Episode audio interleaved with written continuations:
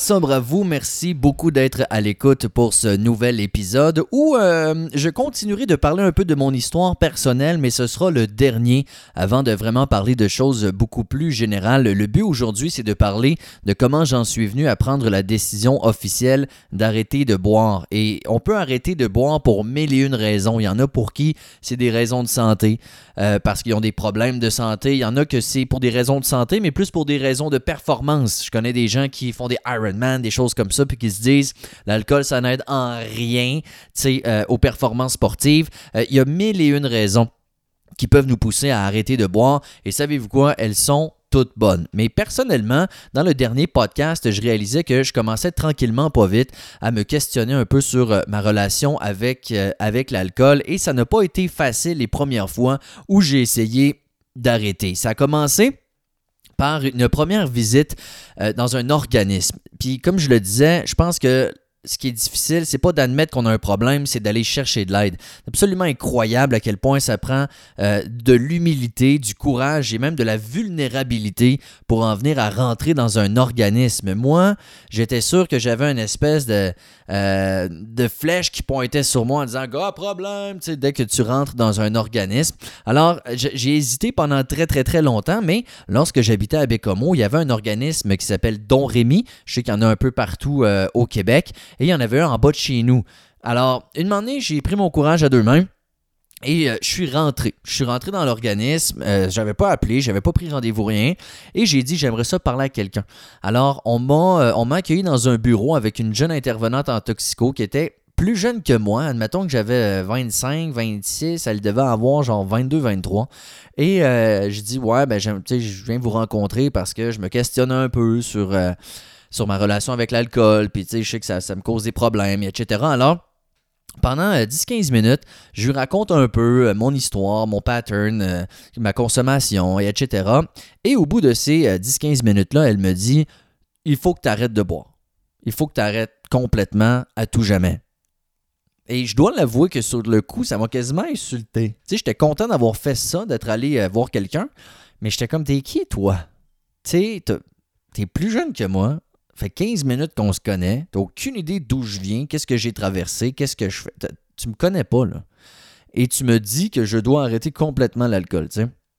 Fait que, ce coup, ça m'a un peu dérangé, mais quand même. Donc, quand je suis ressorti de là, j'avais pas d'autres rendez-vous, j'avais pas de plan, j'avais pas rien, mais, tu sais, ça m'avait quand même secoué un peu, puis c'était pour moi une étape, somme toute, assez importante. Alors, en sortant de ça, euh, c'est là que j'ai décidé d'arrêter, ne serait-ce que pour un instant, pour un moment. Alors, ça a duré un mois à peu près où je me disais, euh, effectivement, il faut que j'arrête, et etc. Sauf que ce qui arrive quand tu arrêtes, c'est qu'il y a une petite voix qui, elle, a soif, tu puis qui arrête pas de donner des comme d'arguments en disant c'est pas grave, c'est pas si pire, t'as compris ce fois-là, tu vas comprendre, tu vas te contrôler, etc.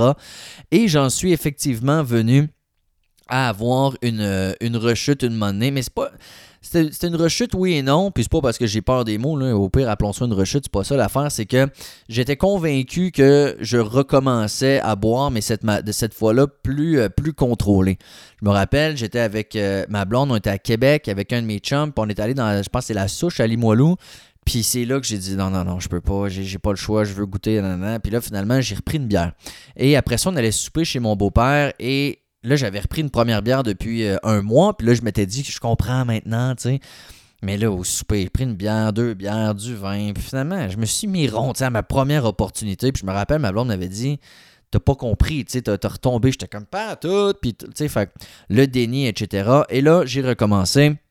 Et ça m'est arrivé à quelques moments, sporadiquement. Euh, d'arriver sur un lendemain de brosse assez pénible ou après une chicane ou quelque chose de même, de me dire OK, j'arrête, puis bon. Et euh, une année, j'ai eu une opportunité de déménager où je suis présentement dans Charlevoix pour faire de la radio et euh, on a décidé, ma blonde et moi, de faire le move et de s'en venir dans Charlevoix. Et la période de déménagement a été extrêmement stressante, pénible. Euh, on avait nouvellement le petit qui était euh, donc un nouveau-né à ce moment-là. Beaucoup de stress, beaucoup de fatigue et euh, moi, j'arrêtais pas de consommer comme un innocent. Je veux dire, je faisais encore de la coke, je buvais, je buvais la semaine, je buvais le matin. J'avais comme. À chaque fois que je faisais une rechute, euh, on dirait que je recommençais dans mes patterns tranquillement pas vite, mais ça finissait toujours pire. Parce que, tu sais, c'est comme n'importe quoi. On s'adapte à ça, on s'habitue à la consommation, fait que ça nous en prend toujours un peu plus, tu. Alors, en quittant, avant de quitter pour Charlevoix, j'ai décidé d'arrêter encore. Fait que là, je dis, bon, nouvelle vie, on recommence, j'arrête de boire. Donc, lorsque j'ai déménagé puis que je suis arrivé dans Charlevoix, je ne buvais plus. Mais quand je suis arrivé dans Charlevoix, euh, nouvelle ville, euh, ben, nouvelle ville, Saint-Hilarion, c'est un village. Mais nouvelle région, nouvelle job, euh, nouvel appart, nouveau cercle d'amis, nouveau tout, tu sais. Et je suis arrivé en plein pendant le G7, donc cette réunion des sept pays euh, qui se sont réunis donc à la Malbaie. Fait Trudeau était là, euh, Donald Trump était dans Charlevoix, Macron, toute la gang était là. Et moi, j'ai commencé la semaine que j'ai commencé comme Morning Man, c'était la semaine du G7. Alors, ça a comme commencé vitesse grand V. Et il y a eu beaucoup de, beaucoup de stress, beaucoup d'angoisse et j'ai recommencé à boire. Euh, tout simplement. Alors là, je me suis dit, ça prend quelque chose. Ça me prend, euh, ça me prend de l'aide, mais cette fois, un espèce de, plan de match. Et c'est là que j'ai décidé d'aller euh, à Vision d'espoir de sobriété, qui est un organisme ici à Baie-Saint-Paul, et rencontrer quelqu'un. Et je buvais à ce moment-là. Et c'est là que j'ai décidé de rencontrer quelqu'un, mais là, je voulais contrôler ma consommation. J'étais pas prêt à arrêter pour différentes raisons qui aujourd'hui me semblent un peu ridicules, mais je me disais, je suis quelqu'un de social. Pour moi, c'est social. Après ça, je disais, je suis un épicurien. Tu moi, j'aime découvrir, j'aimais les bières de micro, puis là, les Ghosts, puis là, les double IPA, puis là, les Porter Sour, puis là, toutes les patentes qui se pouvaient pas. La vérité, c'est que je choisissais toujours mes bières en haut de 7-8%. Tu sais, moi, j'arrivais dans une microbrasserie, je regardais le tableau des bières, puis je regardais pas la sorte, je regardais rien sauf le pourcentage. Et je prenais toujours la plus forte. Comme ça, je me disais, rien que pris une, rien que pris une, rien que pris deux. Mais ouais, c'est des 9%, tu sais. Fait que c'était un peu ça ma réalité. Fait qu'il y avait ça. Euh, je voyais aussi le fait d'arrêter complètement de boire comme étant un signe de faiblesse, comme une défaite. Euh, fait que j'avais une liste extrêmement longue de raisons pour lesquelles je ne voulais pas arrêter. Fait que là, j'ai essayé euh, la consommation contrôlée. Euh, j'ai essayé ce qu'on appelle la réduction des méfaits. Alors là, je me dis, OK, tu as le droit de boire, mais pas la semaine. Puis quand tu bois, pas plus que trois de la fois. Mais là, ça devient extrêmement envahissant parce que là, lundi, t'es comme, OK, je bois pas aujourd'hui, on est lundi. Après ça, euh, mardi, le mercredi, là, tu comptes les dodos, t'es comme, hey, deux jours, j'ai le droit dans deux jours. Tu sais, le jeudi arrive, là, t'as soif, t'es stressé, t'es sénère, t'as hâte de pouvoir boire. Là, le vendredi arrive comme, yes, enfin, je peux boire. Après ça, t'as juste droit à trois. Que là, tu prends ta première, t'es comme, oh là là, ça, faut pas que j'aboive trop vite, parce que là, j'en ai juste trois, tu sais. Puis là, euh, la deuxième, oh, là, tu ouvres ta dernière, t'es quasiment triste, là. T'es comme, c'est ma dernière bière, tu sais, je peux pas en reboire d'autres après. Fait que, tu sais, ça devient tellement envahissant ça devient stressant, ça devient, ça prend toute la place, tu sais, ça te hante carrément. Puis là, toutes les raisons sont bonnes pour tricher. Ah, ben là, j'en ai pris une quatrième parce que c'était une sorte que j'avais jamais goûté, puis on me l'a offert, puis bon, euh, quelqu'un m'a offert une tournée, j'ai pas pu dire non, puis bon, fait que tu sais, toutes les raisons revenaient tout le temps. Et je retombais toujours dans mes patterns. Donc, je recommençais à boire en cachette. Je recommençais à boire au volant. Je recommençais à boire sur l'heure du dîner. Je recommençais toutes ces affaires-là tout le temps, sans cesse jusqu'au jour où le 30 avril 2019, euh, j'ai euh, je suis sorti de la job à 9h après mon émission. Je suis arrêté au DEP. Je me suis acheté deux grosses 710 ml de Black Label. Je filais pas, j'étais anxieux. Puis, ben, moi, c'était toujours. Quand j'étais euh, quand j'avais un trop plein, du stress, peu importe, je buvais. Tout le temps. En fait, je buvais pour n'importe quelle raison. Heureux, pas heureux, stressé, bien, gars, je buvais. Fait que je suis arrivé et là, là j'étais écœuré. J'étais écœuré. Puis, je, je buvais de la Black Label en canette, là. Tu sais, je peux pas dire que j'étais épicurien et social. J'étais chez nous avec deux grosses Black Label. Fait que je me suis assis, puis là, je me suis dit, là, ça suffit. Ça suffit, je suis plus capable. J'étais complètement déprimé. J'étais complètement. Je filais pas pantoute. J'avais d'ailleurs une rencontre avec mon intervenante à ce moment-là et je l'avais annulée. J'avais annulé la job. J'avais dit à job, ah, je peux pas rentrer, j'ai de quoi. J'avais inventé des niaiseries. Euh, puis finalement, c'est cet après-midi-là où j'ai décidé que j'arrêtais. Fait j'ai bu mes deux canettes, je me suis dit c'est les dernières. Et c'est là que j'en suis venu à complètement arrêter. Et depuis ce temps-là, je n'ai pas rebu. Le 30 avril, donc prochain, ça va faire un an. Euh, je suis très heureux de pouvoir euh, dire ça parce que j'avais jamais. Le plus long que j'avais arrêté, c'était un mois et demi. Puis, tu sais, euh, quand je retombais, c'était toujours pire. Alors là, de voir que là, ça arrive à neuf mois, pas mal, je suis assez fier de moi, je dois, je dois l'avouer. Mais c'est comme ça que j'en suis venu à décider d'arrêter complètement. C'est-à-dire, après plusieurs essais, erreurs, arrête, recommence, puis toujours revenir dans ces patterns parce qu'une moment donné, c'est tough sur le moral. Parce que t'as bien beau cacher ta consommation. Moi, admettons, je voulais pas que ma blonde sache que j'en avais. Tu sais, admettons, je disais j'en avais droit à trois par jour.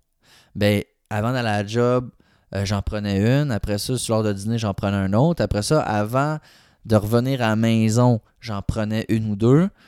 Puis là, fait que là, quand j'arrivais à la maison, il a peut-être pris 4-5, mais ma blonde, elle savait pas. Fait que je dis, ah, j'ai mis trois bières, tu sais. Fait qu'elle a pensé que j'en avais pris trois. Mais je n'avais pris 6-7. Mais elle, elle le savait pas, mais moi, je le savais. Tu sais, fait qu'à un moment donné, il y a aussi ça. Il y a l'opinion qu'on a de nous-mêmes. Il y a quand tu te regardes dans le miroir, puis tu le sais que tu mens. Tu le sais que tu triches. Tu le sais que tu ne respectes pas tes engagements. Tu le sais que l'alcool a le contrôle sur toi. Fait que cette année, ça devient extrêmement lourd. Tu des sentiments de honte, des sentiments de culpabilité. C'est extrêmement stressant de vivre aussi dans le mensonge. Est-ce que mon haleine sent? Est-ce que je vais me faire pogner? Est-ce que je vais me pogner avec ma blonde? Est-ce que si? Est-ce que ça? Ça devient stressant. C'est très, très stressant. Toujours être lendemain de brosse aussi. Il y en a qui pensent que les gens qui ont des problèmes de consommation, c'est des gens faibles. Moi, j'ai été lendemain de brosse à peu près 12 ans de ma vie chaque matin t'essayeras de faire ça. Tu sais, je veux dire, c'est pas facile. Les gens qui savent de quoi je parle, euh, on s'entend. C'est pas facile de faire, de faire semblant le matin que ça va bien, d'essayer de cacher ta consommation, cacher tes canettes en dessous du banc, du char. Tu sais, ça devient horrible. C'est tout un mode de vie qui est extrêmement malsain. Alors moi, à force d'essayer de me faire à croire que ça va cette fois-là, j'ai compris, euh, j'ai arrêté un mois, je comprends. Ben, c'est à ce moment-là que j'ai euh, tout simplement décidé d'arrêter. Mais là, je savais que je voulais pas que ça fasse comme les autres fois. Je voulais un plan de match. Et c'est de ça qu'on va parler dans le prochain épisode. Quel, quel a été mon plan de match? Est-ce qu'il y a un plan de match parfait? La réponse, c'est non. Moi, je suis en train de lire un livre de Bob Bowman. Bob Bowman, c'est l'entraîneur de Michael Phelps, le nageur olympien qui a tous les records du monde. Et Bob Bowman écrit un livre qui s'appelle Les 10 clés du succès. Puis lui, il a une méthode. Méthode, il l'écrit avec un M majuscule. alors, respecte ces 10 points et tu vas avoir du succès. Mais moi, j'ai pas ça. Là. Je, prétends pas avoir une méthode. OK? Pas en tout. Moi, j'ai pas la réponse. J'ai pas la recette. Mais je sais que ça prend un plan de match. Maintenant, en quoi est-ce qu'il consiste? Ça dépend. Moi, je vois ça un peu comme un buffet. Tu essaies toutes sortes de patentes, puis tu retournes pour ce qui te plaît, puis ce, qui te, ce, ce que t'aimes, puis ce qui t'aide. On va reparler un peu de ça au prochain épisode. Comment se préparer et comment moi j'ai fait pour me préparer à cette épreuve-là, qui en est carrément une, parce que d'arrêter de boire, c'est un changement de mode de vie, c'est un changement d'entourage, c'est un changement d'identité c'est un changement de quotidien. C'est un changement incroyable. Quand ça fait partie de ta vie, beaucoup pendant longtemps, c'est incroyable. Alors, tu fais pas ça sans plan. C'est comme n'importe quoi. Alors, prochain épisode, on se reparle de ça. Merci d'être à l'écoute. N'hésitez pas à aller aimer la page Facebook si ce n'est pas déjà fait. Partagez également et euh, m'écrire aussi. Si vous avez des questions, des commentaires, vous pouvez m'écrire sur la page Facebook de Wassobre. Ça me fera plaisir de vous écrire et surtout euh, ben, de vous lire euh, et de vous répondre. Sur ce, ciao ciao.